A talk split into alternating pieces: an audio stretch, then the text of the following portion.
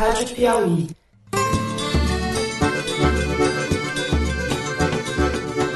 Olá, está começando mais um Foro de Teresina, o podcast de política da revista Piauí. Eu sou o Fernando de Barros e Silva, diretor de redação. Eu já botei no meu gabinete parente antes da decisão que, homo, que, que nepotismo seria crime. Qual o problema? E converso aqui no estúdio com o editor do site da Piauí, José Roberto de Toledo.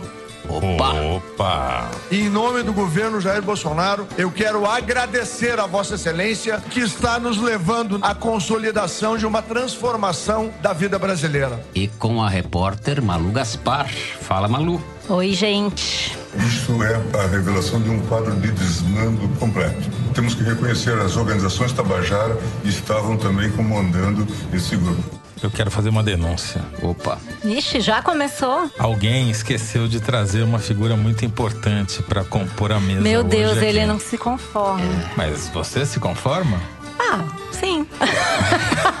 Isso revela, público, quem gosta do Teresina e quem não gosta. Porque é uma conspiração para afastá-lo desse programa. Alguém esqueceu o Teresino na redação hoje. Tô na dúvida se eu vou participar em protesto. Sem Teresino, mas com assunto. Vamos aos temas dessa semana. A gente abre o programa falando da grande família, que vem a ser a grande família Bolsonaro. Uma reportagem publicada pelo jornal O Globo no último domingo revelou que nas últimas três décadas, o presidente e seus três filhos nomearam para os seus gabinetes mais de uma centena de pessoas com parentesco entre si. No segundo bloco, nós vamos falar do Congresso. Ontem à noite, a Câmara aprovou em segundo turno o texto principal da reforma da Previdência. E para encerrar, no terceiro bloco, a gente discute as novas conversas vazadas do procurador Deltan Dallagnol e a situação da Lava Jato no Supremo Tribunal Federal. É isso, vem com a gente.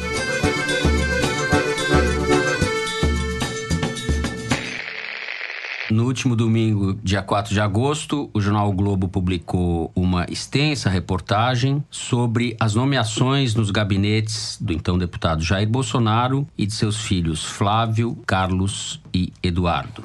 Em conjunto, eles nomearam mais de uma centena de funcionários com parentesco entre si, parentes da própria família e parentes de agregados. Ao todo, são 102 pessoas, entre as quais estão 22 familiares do próprio presidente. Mais do que isso, há vários indícios que vários desses funcionários nunca trabalharam. Eles recebiam, em alguns casos, salários altos, em torno de 10 mil, 8 mil, e as pessoas nunca foram à Pelo menos não Assembleia. trabalhavam onde deveriam trabalhar, né? É. E, no entanto, recebiam dinheiro público. É o lema parente acima de tudo, parentes dos parentes acima de todos. Exatamente. Alguém já disse que o nepotismo é a mais baixa forma de corrupção e é menos imaginativa e original, né? E tem motivo para isso. Os líderes que são confiantes, que são capazes, se cercam das pessoas mais hábeis disponíveis. Os que são pusilânimes, os que são paranoicos e os que pensam pequeno se cercam do pai, da mãe, do filho, do sobrinho, porque acham que assim não serão traídos. É um paradoxo clássico. Uma pessoa medíocre se cerca de medíocres para que ninguém faça sombra a ela e ela não corra risco de perder o poder. Mas acho que tem um materialismo nessa paranoia também. né? Sim, nesse caso é a mistura das duas.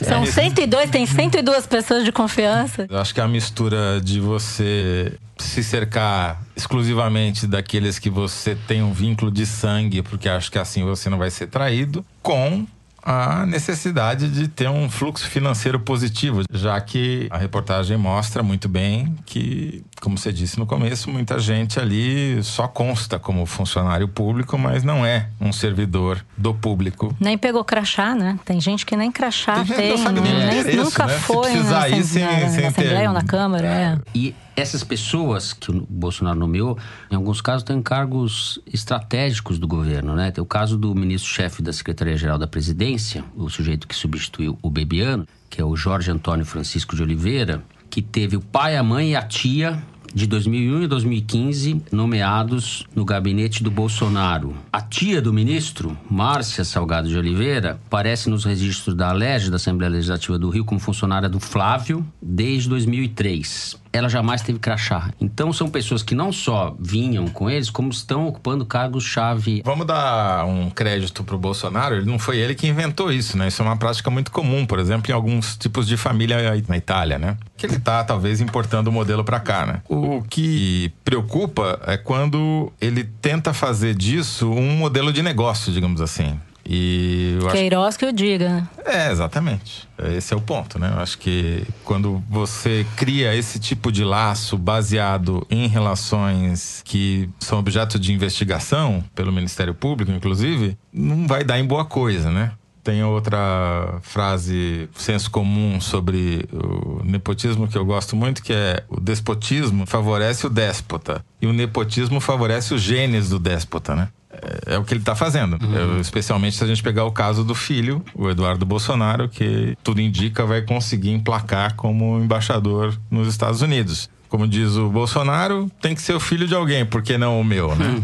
Agora você falou que isso é um modelo utilizado por famílias na Itália. Não precisamos nem ir para a Itália. A gente pode ir para o Maranhão, a gente pode ir para o Ceará. O próprio Amapá, do Davi Alcolumbre, também tem a família Alcolumbre lá, a família Jucá. Quer dizer, isso é o que tem de mais típico na velha política, que o Bolsonaro tanto criticou. E já está ficando repetitivo, mas eu acho que a gente poderia falar nisso dando um novo nome, que é o seguinte: além de nepotismo, é também aparelhamento, que é uma palavra da qual os bolsonaristas não gostam, que eles acusam o PT de ter feito isso durante o governo e realmente foi feito. Mas o que a gente está vendo agora é que o Bolsonaro está adotando o mesmo caminho que foi adotado pelo PT, começando pela família, já passando para as agências reguladoras que ele criticou ontem, que ele acha que tem muito poder, ele não pode interferir, e adotando essa lógica de que as coisas são minhas, o Estado é meu, eu posso fazer o que eu quero. E eu acho que isso, embora não cole na imagem dele, não tenha feito estrago nenhum, tanto que ele faz gozação, né? Filho tem que ser de alguém. No momento em que ele fala isso, num evento lá em São Paulo, as pessoas riem, tem uma plateia amigável que acha lindo, dá risada. Então eu acredito que ele esteja confiante de que no momento isso não vai interferir no apoio que os seguidores dele têm ainda.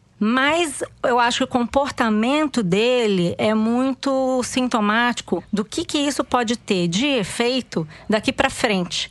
Porque ele ficou muito, muito nervoso com a publicação do Globo. Ele falou disso todos os dias desde que a matéria É. foi publicada e sempre criticando. E eu acho que é importantíssimo a gente mencionar a decisão dele de editar uma medida provisória, extinguindo a obrigatoriedade da publicação de balanços nos jornais. Não por causa da publicação. Balanços das empresas, né? Balanços Vamos de empresas isso. nos jornais. É, ontem ele editou essa medida provisória, dizendo que a partir de hoje não é mais obrigatório que se publique balanços anuais com os resultados financeiros das empresas nos jornais. Essa obrigatoriedade é uma coisa que existe há muito tempo, é antiquíssima e realmente não faz sentido. Porque hoje você quiser consultar um balanço de uma empresa, você pode consultar na internet. E eu mesmo É um que uso- anacronismo, né? Ela É um já fez anacronismo. sentido em alguns momentos, foi usado pela imprensa a seu favor, obviamente, mas hoje em dia realmente É, não faz isso, sentido. Não, mas isso olha é, uma, só. é uma medida que evidentemente fere os grandes jornais, especialmente o valor econômico, que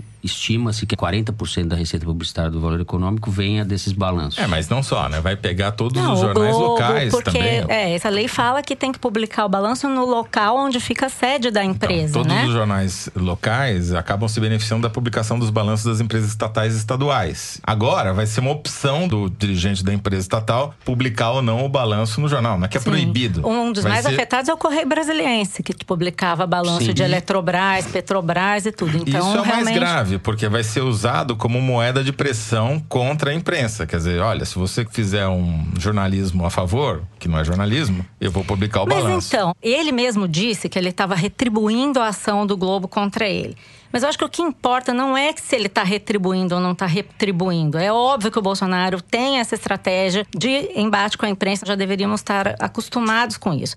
A questão é que, para fazer isso, o Bolsonaro deu uma banana para o Congresso e para a lei. Porque No ano passado, foi discutida e aprovada uma lei que previa já a mudança, extinção dessa publicação compulsória. Já tinha essa lei que foi reduzindo, mandava publicar só extratos de balanços. Essa lei foi aprovada e sancionada pelo próprio Bolsonaro em abril. E agora ele mudou de ideia para se vingar dos jornais. Eu então te pergunto: o Congresso pode confiar no presidente Bolsonaro? Não. Imagina que o investidor vem para o Brasil confiando que existe uma lei que regula um negócio de uma determinada forma. O Bolsonaro acordou irritado, ele assina uma medida provisória. É óbvio que isso vai passar pelo Congresso e pode ser que caia. Não sabemos, deve cair, não Rodrigo sei. Maia já deu uma declaração contra. Né? Falou que isso vai contra, a, é uma revanche e tal. Agora, a questão é o seguinte: eu acho que essa medida diz muito sobre a maneira como o Bolsonaro vê o cargo e a função dele. A noção de república do Bolsonaro não é a mesma que está nos dicionários. Ele acha que ele é o dono do Brasil e que ele pode fazer o que ele quiser. A imprensa eu tem que queria- entender que eu ganhei. É, eu ganhei. ganhou. A imprensa tem que entender que eu, Johnny Bravo, Jair Bolsonaro, ganhou, porra! Ganhou, porra! Posso ir embora? Tudo bem, mas aí você administra o Brasil todo. A prática dele está enraizada na tradição política brasileira, mas não se trata apenas de nepotismo. né? Nessa República dos Agregados aí, está claro que muitos deles são fantasmas. Ou seja, eles estão usando os agregados como laranjas para cobertar desvio de dinheiro público em benefício da família Bolsonaro. Isso é evidente. O nome disso é porque peculato. O caso do Queiroz trouxe isso à tona. Então, é uma prática industrial feita numa quantidade. Por isso que ele está nervoso. Porque Ele isso sabe. aí escancara a bandalheira que essa família vem cometendo há décadas. É uma bandalheira. Não é só fantasma, só agregado. Defender família, patrimonialismo. É desvio de dinheiro público por intermédio dessas pessoas. Então, se essa investigação for adiante, o presidente não para em pé. Essa investigação está parada, a investigação sobre o caso Johnny do Flávio Bravo Bolsonaro. desmorona se isso for adiante. Agora, qual é o efeito disso? A gente não sabe, porque por enquanto o público dele está engolindo passivamente. Lembra da questão do helicóptero da FAB? Os Uhum. parentes dele foram no helicóptero, filmaram uma viagem para o casamento do Eduardo Bolsonaro. E ele disse: e daí? Ia mandar Isso- os caras ir de carro? Isso é uma cena recorrente. Toda vez que muda o presidente, aparece isso. Os filhos do Lula viajando no avião. O Fernando Henrique, a filha do Fernando Henrique foi para a fazenda dele em avião da presidência. E daí? E daí pergunto eu, isso não pode ser feito. Difícil é saber até quando isso vai ter um efeito sobre a avaliação dele no núcleo duro, dos eleitores dele. Então né? vou dar uma má notícia aqui. Sob esse ponto de vista, boa notícia para Bolsonaro. Não mexeu a avaliação do Bolsonaro, ela continua com um terço de apoio e tudo indica que vai ser muito difícil ele cair nesse um terço. Por quê? Então, isso é Mas uma tá coisa que é fácil de ver. depois da. Sim, é, mas pesquisa recente não divulgada, mas essas que coisas têm confiável. impacto muito pequeno, na verdade. Então, né? e a questão é assim, ele está seguindo um caminho que foi seguido pelo PT. Eu me lembro sempre quando eu era repórter em Brasília e a gente fez a primeira matéria sobre as diárias que a Benedita da Silva faturou para um hotel na Argentina, que foi para um evento evangélico com diária do governo. Aí todo mundo, poxa, que bobagem e tal. Gente, é déjà vu, é assim que começa. E se o Bolsonaro começar a seguir o caminho do PT em tudo, daqui a pouco ele eu vai não seguir. acho que esse seja o caminho do PT. O PT aparelhou o governo, fez muitas Aparelhou. coisas. Aqui a gente tem 102 pessoas de famílias ligadas mesmo. que não trabalhavam nos lugares. E muitas dessas pessoas são ligadas à milícia.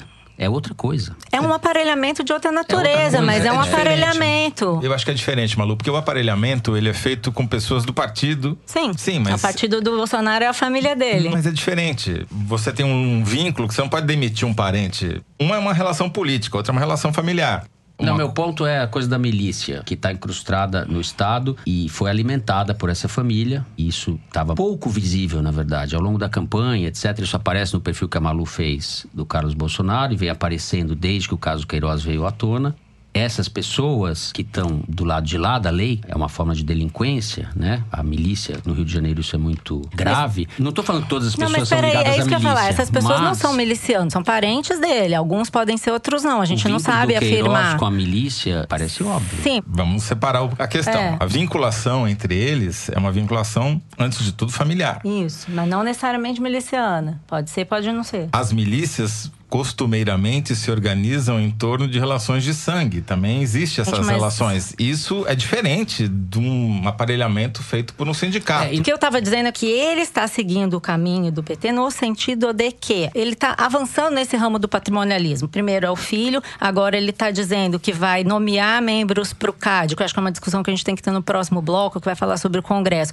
Mas numa troca com o presidente do Senado, está querendo botar gente dele em agências reguladoras, ou seja, ele está seguindo um caminho de se apropriar do Estado para os dele. Eu acho que essa é uma tendência que a gente vai observar daqui para frente. Vamos É, ver. Sabe o que Sócrates disse para Alcebiades, Malu? Ai, que que ele Jovem, disse? isso não vai acabar bem.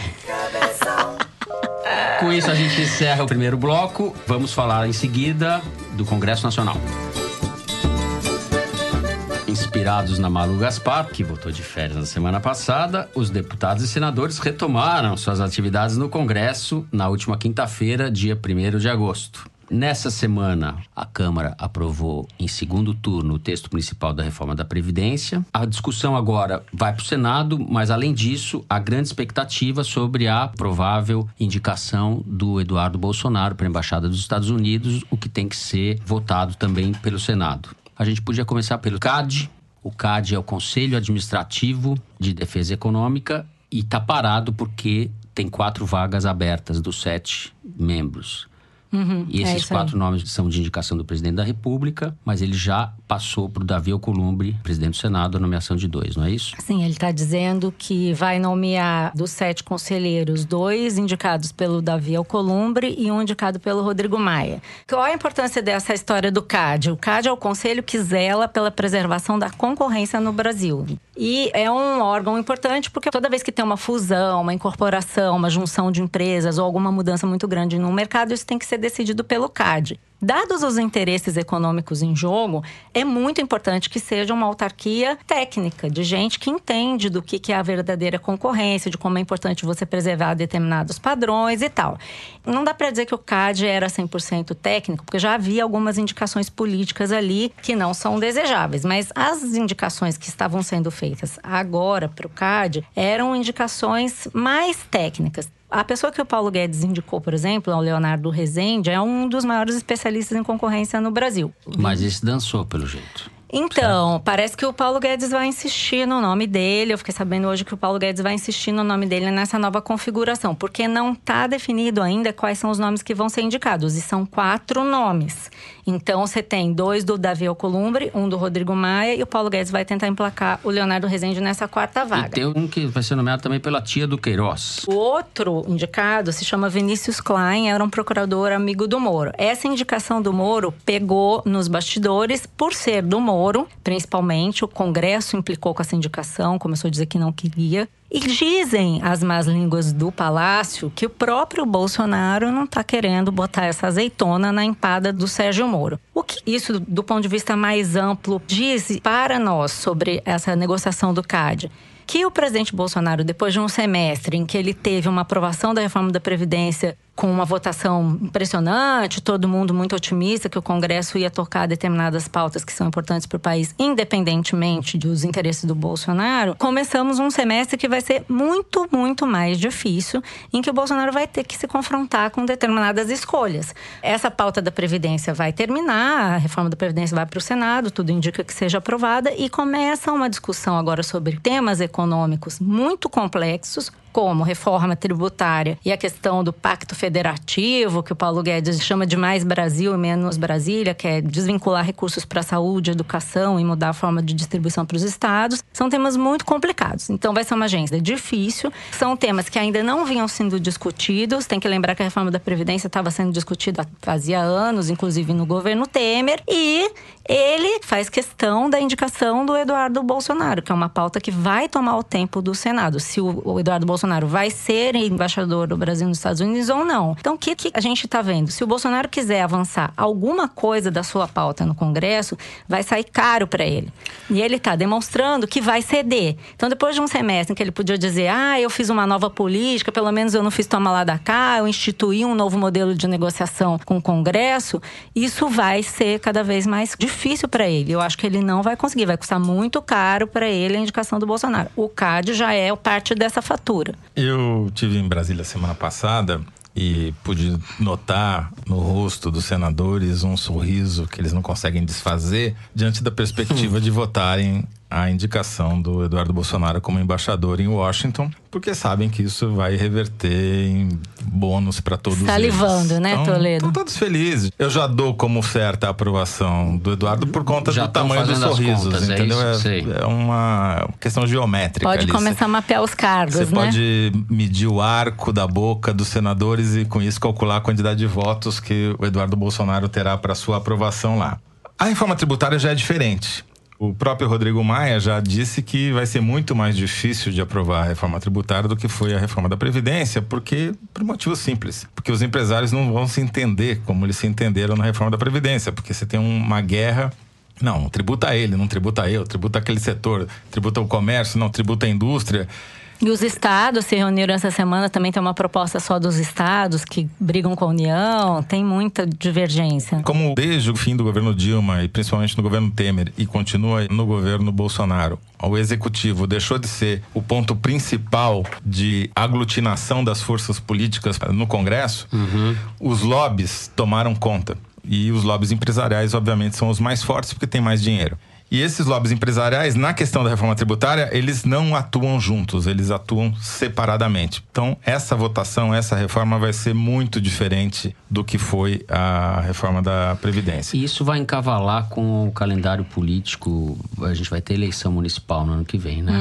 É, o que E eles chamam de janela para reforma Congresso- dura até o final do ano. Parte do Congresso vai se candidatar. É, eu queria dar um dado que eu acho interessante. Está sendo divulgada hoje numa pesquisa do IBOP sobre confiança nas instituições. É uma pesquisa anual que mede a confiança da população, desde os bombeiros até os partidos políticos. Na média, a confiança nas instituições cresceu para todas as instituições, mas algumas cresceram mais do que outras. E a mais notável é o crescimento da confiança na presidência da República. Em Marte. A pesquisa foi feita em Marte? Não. Não, fiz- a pesquisa foi feita no bolsonarismo também. Tá e quando você analisa. E é alta essa. Como é que é, É uma alta de mais de 10 pontos, assim. É, uma, Olha, é uma- é, é muito significativo. Agora, quando você disseca os dados para ver quem está confiando mais, principalmente na presidência da República, é exatamente o perfil do eleitor bolsonarista. Principalmente os homens, principalmente quem tem ensino médio, quem tem uma renda média, é o perfil Então, do tá eleitorado dele. funcionando Tá pra funcionando. aham. Misturando agora com a análise de sentimento que a Arquimedes faz pra gente toda semana. O Bolsonaro disparou. Quanto mais barbaridades ele falou durante o recesso parlamentar, melhor ficou o índice de sentimento a favor dele. Ele chegou a bater no teto que ele tinha batido algum tempo atrás. Então, essa história das barbaridades, que a gente tem uma leitura que fica desacorçoado, para o público bolsonarista, pega bem. O mundo da sensatez foi pro brejo, Não, né? é ótimo, É, né? Estamos é. desconstruindo o governo do PT, a gente está fazendo o que a gente sempre se propôs a fazer. É o nosso governo, eu ouço isso Ele está muito. Uhum. diversificando os inimigos, né? Voltou a atacar a imprensa com muita força, porque mal ou bem a imprensa hoje faz o papel da oposição que a oposição não faz porque está completamente desarticulada, né?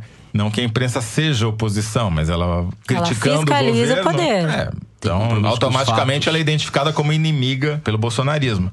Uma coisa que eu vi lá em Brasília, que eu achei uma análise bastante interessante, é que o comportamento do Bolsonaro não é um comportamento de presidente, ele é um comportamento de deputado do ponto de vista político. Ele continua se fiando em nichos.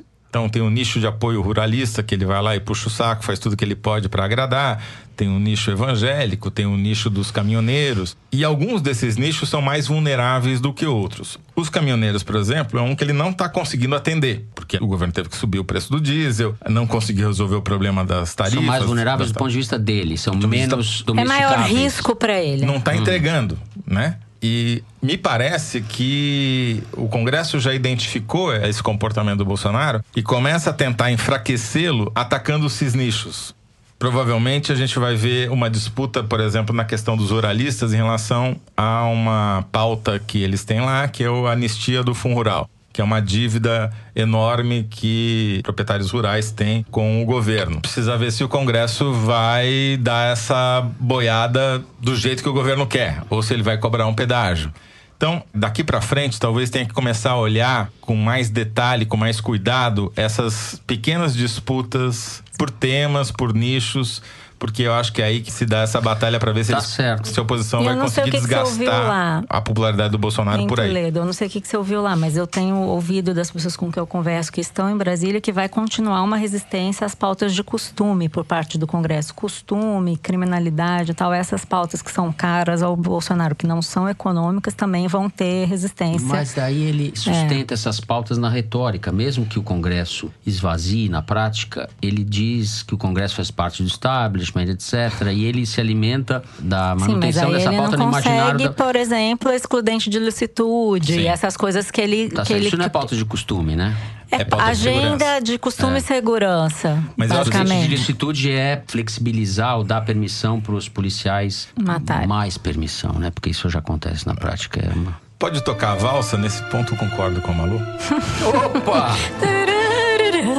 Porque, de fato, que dá para perceber ali no Congresso é que há um claro propósito de enfiar uma cunha para separar cada vez mais o Bolsonaro do Moro. E tudo que eles puderem fazer para criar atrito entre os dois, eles vão fazer. Essa coisa do CAD. Nós não queremos o indicado do Moro. COAF, É. CAD, todo o projeto de segurança do Bolsonaro, Mas tudo bom, isso vai ser objeto de bombardeio no Congresso. O Bolsonaro adora isso. Ele também quer esvaziar o Moro. Sim, porque ele vê o Moro como um concorrente Sim, a ele em 2022. Então, esse é o pano de fundo que a gente tem que olhar. Bolsonaro versus Moro e Congresso, nesse ponto, às vezes, ajudando o Bolsonaro para aumentar a diferença entre os dois. Agora vocês vejam, você fala que a gente tem que olhar mais localizadamente os lobbies, Varejo os das setores. pautas, é. E vocês têm toda a razão, para que a gente possa trazer informação nova, ver como as coisas estão acontecendo na vida real.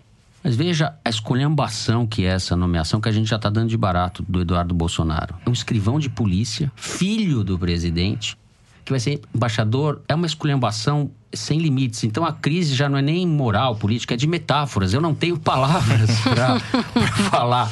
E a gente está numa, Mas, numa Fernando, tem que ser banalidade filho de desse- alguém. desse- Tem que ser filho de alguém. É, o filho da. Do, É, o filho. A gente fica tão abestalhado com o nível da discussão e a gente esquece às vezes de dizer o óbvio. Os melhores embaixadores que o Brasil teve em Washington foram aqueles que representaram o Brasil, às vezes, contra o interesse dos Estados Unidos. Para que, por exemplo, os termos de negociação da dívida do Brasil com bancos americanos ou com o FMI fossem favoráveis ao Brasil, não aos Estados Unidos. O que você está colocando lá é um puxa-saco do Trump, que vai defender os interesses do Trump contra os interesses do Brasil. Agora você vê que tem uma operação na imprensa para convencer de que o Brasil não vai fazer isso, né? Já vazou para a Folha de São Paulo uma matéria sobre como o Bolsonaro resistiu ao Trump na discussão sobre a invasão da Venezuela. Ah, é clara a muito. mensagem. Olha como a gente sabe resistir. Eu não estou dizendo que a informação não é verdadeira, mas o Bolsonaro que fala tanto da imprensa, quando ele quer, ele opera a imprensa. Eles vão jogar e ele quer essa indicação de todas as formas.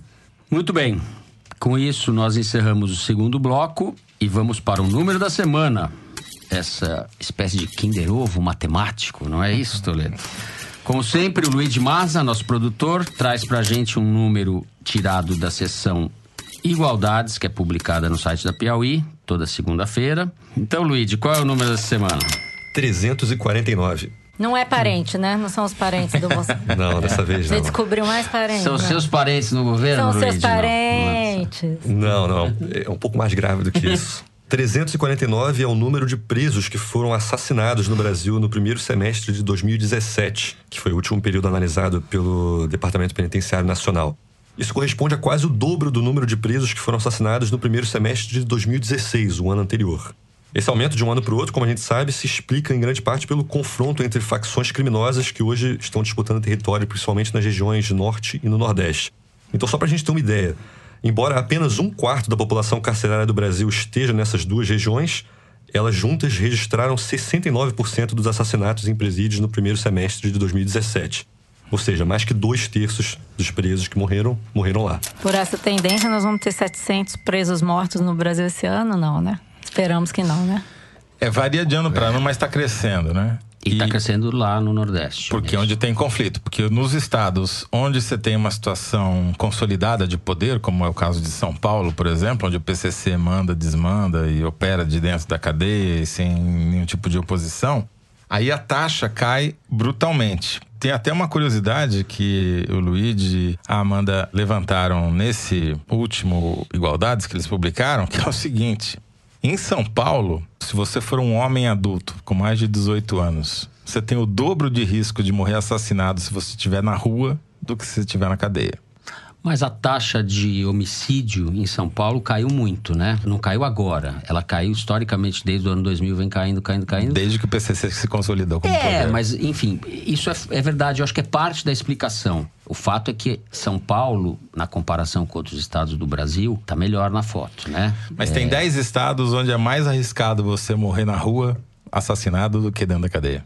É, São Paulo, Paraná, Rio de Janeiro, Espírito Santo, Bahia, Pernambuco, ideia- Alagoas e Amapá. A ideia de que as pessoas é, estão vulneráveis e devem morrer dentro da cadeia é mais uma coisa bárbara que se normalizou, se banalizou no Brasil, porque são pessoas que estão sob custódia do Estado. É que historicamente eles morrem, É, até- até morrem, mas é massacre- porque as coisas são como são no Brasil, mas é, é um escândalo, né? O que está acontecendo. E a gente falou até desse último massacre, a gente mencionou, mas não teve nem tempo de discutir. Quatro presos dos 62 que morreram, morreram a caminho de outra cidade, quando estavam sendo transportados pelo Estado algemados. Como é que isso acontece? São coisas que nos separam da civilização de uma maneira assim taxativa. É uma coisa. Se a gente pretender ser um país decente algum dia, esse tipo de coisa não pode ser tolerado. Né? E é. Não só tolerado, as pessoas soltam rojão. Você vê nas redes sociais, mataram um pouco, tem que matar mais, eles que se matem. É Esse comportamento boçal. Vão morrer que nem baratas. É, É, o que as pessoas não enxergam é que a superlotação dos presídios só fornece mão de obra para o crime organizado. Ela não favorece você diminuir a criminalidade, ela aumenta a criminalidade. É isso, Luigi. Era mais grave mesmo do que os seus 300 familiares no governo. Muito bem, depois desse número, nós vamos passar para o terceiro bloco, falar de Lava Jato e STF. Nos últimos dias, uma série de novas conversas vazadas pelo site Intercept, em parceria com outros veículos, revelou que em 2016 os procuradores da Lava Jato, entre eles Deltan Dallagnol, planejaram investigar os ministros do STF Dias Toffoli, hoje presidente do STF, e Gilmar Mendes. Reagindo a essa notícia, Gilmar Mendes chamou a Lava Jato de, abre aspas, uma organização criminosa para investigar pessoas. A temperatura aumentou, a relação da Lava Jato com o STF, que nunca foi boa, parece que está atingindo um- uma espécie de ponto crítico. A gente está num mundo que não tem santo, né? Porque de um lado você tem os procuradores dirigindo a investigação para tentar pescar um ministro do Supremo, mesmo que tivesse indícios, aquilo é um jeito meio esquisito de fazer investigação. Do outro você tem o Supremo sequestrando o inquérito dos hackers da Grande Matão para o Supremo sem motivo, né? Porque que eu saiba, não existe foro privilegiado para vítima. Existe foro privilegiado para autor do crime. E que eu saiba, o hacker de- da Grande Matão não tem foro privilegiado, né? Então é muito esquisito esse sequestro do inquérito da Vaza Jato, que, que chama como queira chamar, para o Supremo. O único motivo que eu consigo imaginar é que agora você tem dois ministros do Supremo, o Alexandre de Moraes e o Luiz Fux, que sabem o conteúdo dessas conversas, né? Eles têm lá tudo que foi apreendido com os hackers, o que é uma informação muito valiosa. é, Eles e o Glenn dia. e o Intercept É, sabem a mesma coisa. Com a diferença de que o Supremo pode dispor de recursos que talvez o Glenn não disponha, né? Então, é uma discussão que não sei nem por onde começar, porque não tem mocinho bandido, só tem um lado na história, não vou dizer qual é.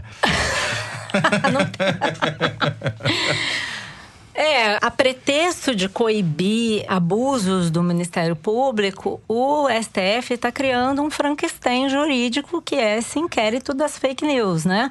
Lembremos que esse inquérito das fake news começou depois que uma onda de protesto nas redes sociais levou ataques aos ministros Dias Toffoli, Gilmar Mendes e Alexandre de Moraes. Sentindo-se vítima, o ministro Dias Toffoli abre ele mesmo um inquérito para investigar um fato que o atinge, determina ele mesmo, ao invés de distribuir e sortear no tribunal, quem vai ser o relator desse inquérito. Ele abre inquérito, ele investiga, ele vai julgar e ele é a vítima. E depois os outros é que estão abusando, eu concordo com você, Toledo. Abuso é abuso, não tem o abuso bom e o abuso ruim. E aí vem o Gilmar Mendes dizer que existe uma organização criminosa formada para investigar pessoas. Nessa entrevista que ele deu ao Jornal Correio Brasilense, me chamou a atenção uma outra frase, que é o seguinte: quem vai fiscalizar os investigadores? E eu pergunto, quem vai fiscalizar o STF? Porque o STF, com essas medidas, está se comportando como se fosse é, acima da lei. Outro exemplo, a história do COAF. O ministro Dias Toffoli, por uma liminar, determinou que nem o COAF nem a Receita Federal podem compartilhar informações financeiras de inteligência sem que tenha sido concedida quebra de sigilo. Nem o Banco Central nem o Banco Central. Se alguém não entendeu. Para beneficiar o Flávio Para beneficiar Bolsonaro. o Flávio Bolsonaro, o ministro Dias Toffoli desferiu o maior ataque já realizado ao combate à corrupção. Não vou nem usar a Lava Jato, porque quando eu falo em Lava Jato, dizem que eu sou lavajatista. Eu estou falando de uma coisa maior. O combate à corrupção, ao crime organizado, a todo tipo de máfia, a só milícia. pode ser. A milícia, principalmente, agora já que já estamos É. falando disso, É um só pode ser realizado com base em compartilhamento de informações financeiras. Se não fosse o compartilhamento de informações financeiras, que é permitido pelo STF, teve uma discussão no plenário do STF em 2016. E pela lei. E houve uma votação, sim, houve uma votação dizendo que compartilhamento de informações financeiras não é produção de prova, é só uma informação de inteligência. Por que, que o ministro fez isso? Ele fez por causa do Flávio Bolsonaro, mas também tem um contexto de o escritório de advocacia da sua mulher estar sendo investigado pela Receita Federal. Existe um outro fato recente do ministro Alexandre de Moraes que afastou os servidores que investigaram 133 contribuintes, entre eles a mulher do Dias Toffoli, que tem um escritório de advocacia dizendo que o que eles fizeram é um desvio de finalidade. Então, assim, de repente a gente está vendo que o Supremo Tribunal Federal se julga acima de tudo e de todos. Então, a pretexto de coibir um abuso cometido no âmbito da Lava Jato, eles estão fazendo a mesma coisa ou pior. É, eu queria só é, acrescentar nessa galeria de episódios lamentáveis envolvendo o Supremo a contribuição do ministro Luiz Roberto Barroso, que disse na sexta-feira sobre as gravações do Intercept que há mais fofocas do que fatos relevantes nas mensagens da Lava Jato. Daí diz ele, continuando, é muito impressionante a quantidade de gente que está eufórica com os hackeadores, celebrando o crime. Daí diz ele, Barroso, apesar de todo o estadalhaço que está sendo feito, nada encobre o fato de que a Petrobras foi devastada pela corrupção. Sim. É verdade. Fato. A Petrobras foi devastada pela corrupção. Isso não tem nada a ver com o comportamento impróprio dos procuradores, que também é um fato. E dos juízes. É, exato. Então, é um sofisma, já que a gente falou dos Alcebiades e Sócrates no primeiro bloco, sofisma do Barroso aqui, porque o sujeito virou um lavajatista desenfreado, porque ele está desqualificando a divulgação jornalística de fatos que são muito graves. Sim. Aí você tem o seguinte: o Sérgio Moro extrapolou sua função, tentou controlar uma investigação, atravessou ali em vários sentidos e não se comportou da forma como se espera de um juiz. Se ele fosse juiz ainda, ele certamente estaria sujeito a alguma punição.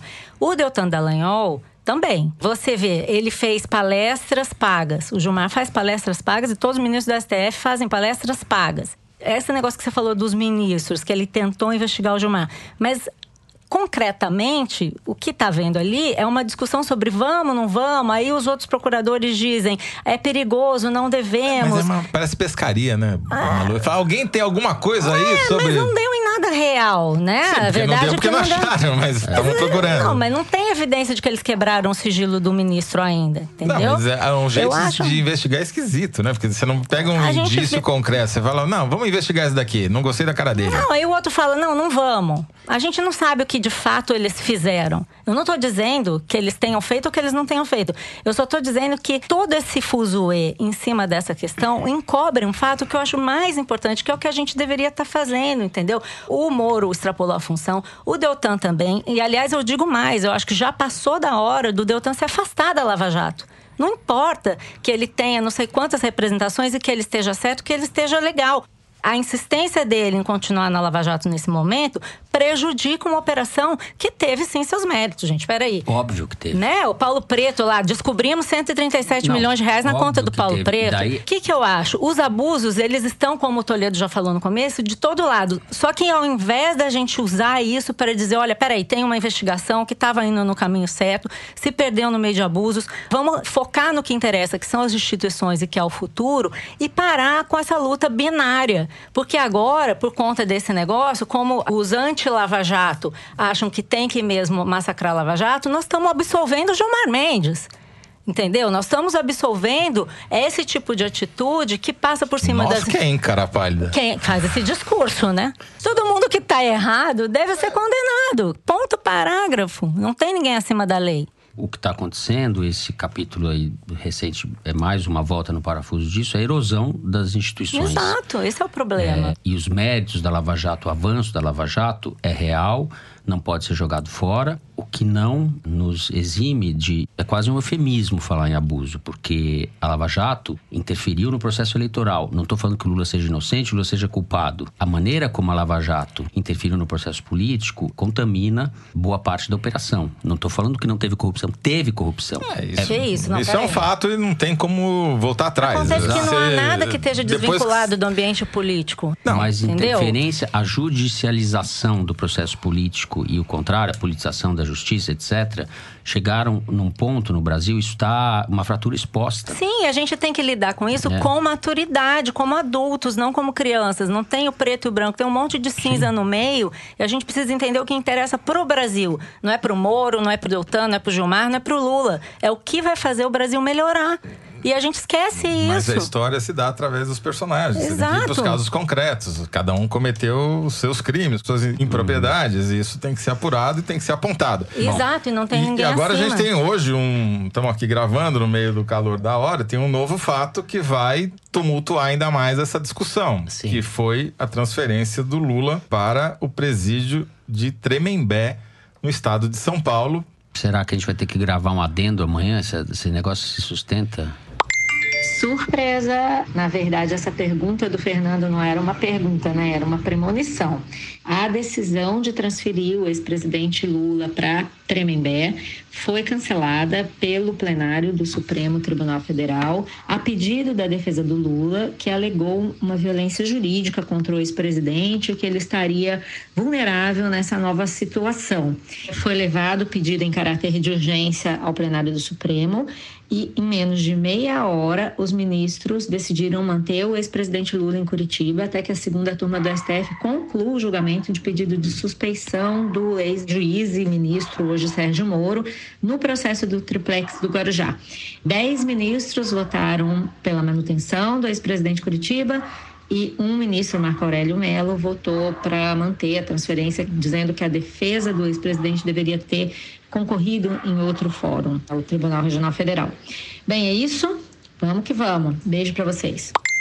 É isso aí. Com isso, nós encerramos o terceiro bloco e partimos para o momento Kinder Ovo. Aquele que a Malu sempre ganha. Eu me abstenho, tá? Eu. eu... Ah, eu sou arregou, café com arregou, leite. arregou. Não, eu não. tô abalado psicologicamente porque o Teresino foi sacado da bancada hoje. Então acho Não, que. gente, sei mas lá, é que eu tô, hoje eu tô cansada. Desaparecimento súbito de Teresino. É, Foi transferido pra Tremembé. tá lá em Tremembé esperando o Lula. Olha, Teresino. Ah, Afinal, o Teresino é famoso, né? O presídio não é dos famosos. É, Então. Teresino. Nós estamos fazendo uma greve de fome aqui nesse presídio. Dani, solta o som aí, Dani. Esse momento em que a América do Sul assiste triste o reaparecimento do sarampo, a retomada da difteria e da onde nascem as doenças, nascem da maior ditadura da história da América do Sul, que ocorre na Venezuela. Estejam prontos para um ministério técnico. Aqueles que quiserem lutar pela vida, sejam muito bem-vindos. Aqueles que quiserem lutar por causas menores, pequenas, a eles dou a compreensão da história. E a história será escrita nos livros aonde a quem muito foi dado, muito será cobrado. E aqueles que fizeram mau uso da coisa pública, que sejam recebidos na suíte Moro Imperial de Curitiba. Caraca! Mendetta? Ai, não, Mandetta. Mandetta. Mendetta. Men Mendetta! Uh, solta o rojão, aleluia! Aê! Aleluia! Toledo acertou. Aê, Toledo. Foi por Mendetta. Mendetta Rules. É, Luiz Henrique Mandetta, ministro da Saúde, ex-deputado federal pelo DEM.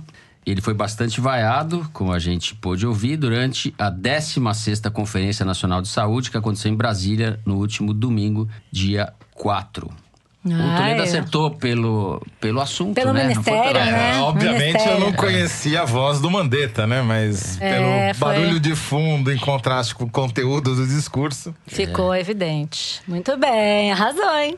Muito bem, depois deste singelo Kinder Ovo vencido pelo Toledo, eu aproveito para passar para o momento do Correio Elegante. Vou começar lendo um desaforo que fala justamente do Kinder Ovo, só que da semana passada. O ouvinte Ítalo, que escutou o último episódio com muita atenção, enviou a seguinte mensagem por e-mail. No último foro, o Fernando cita que o Alexandre Garcia deu uma entrevista ao canal Folha do Brasil do YouTube. Na verdade, o Folha do Brasil copiou uma entrevista dada pelo Garcia ao programa Impressões da TV Brasil, apresentado por Roseanne Kennedy. Fecha aspas. Tá certo, a entrevista do Alexandre Garcia foi ao ar na TV Brasil no último dia 23 de julho. Tá feita a correção. Alexandre Garcia, que é o genérico do Amaral Neto, não é isso, Zé? É uma involução da espécie. Bom, quem quiser escrever pro foro, basta deixar um comentário nas redes sociais da Piauí ou mandar pro e-mail foro de Teresina, arroba revistapiauí.com.br. Eu vou aproveitar o seu gancho para ler aqui um belo e-mail que nos foi enviado pelo André Magalhães. Durante minha infância e adolescência, por diversas vezes acordei de madrugada para acompanhar as lutas de Mike Tyson. Não sei se algum de vocês pegou essa época. Ai, meu cara, eu peguei a época do Muhammad Ali, mas tudo bem. O problema é que ela não estava mais na adolescência, mas a É, gente já. longe já da tava na- adolescência, é, mas exato. enfim. Mas era comum que uma luta do Tyson não passasse do primeiro round, durando apenas alguns breves segundos. Por consequência, era muito frequente também eu acordar, ligar a TV e a luta já ter terminado. Nas últimas semanas, com a Malu de férias, percebi que ela é o Mike Tyson do Kinder Ovo. Opa! Sem Não ela, sei o que, que isso quer dizer. Consigo escutar mais do que 10 segundos do áudio e até consigo arriscar um ou outro palpite antes de ouvir a resposta.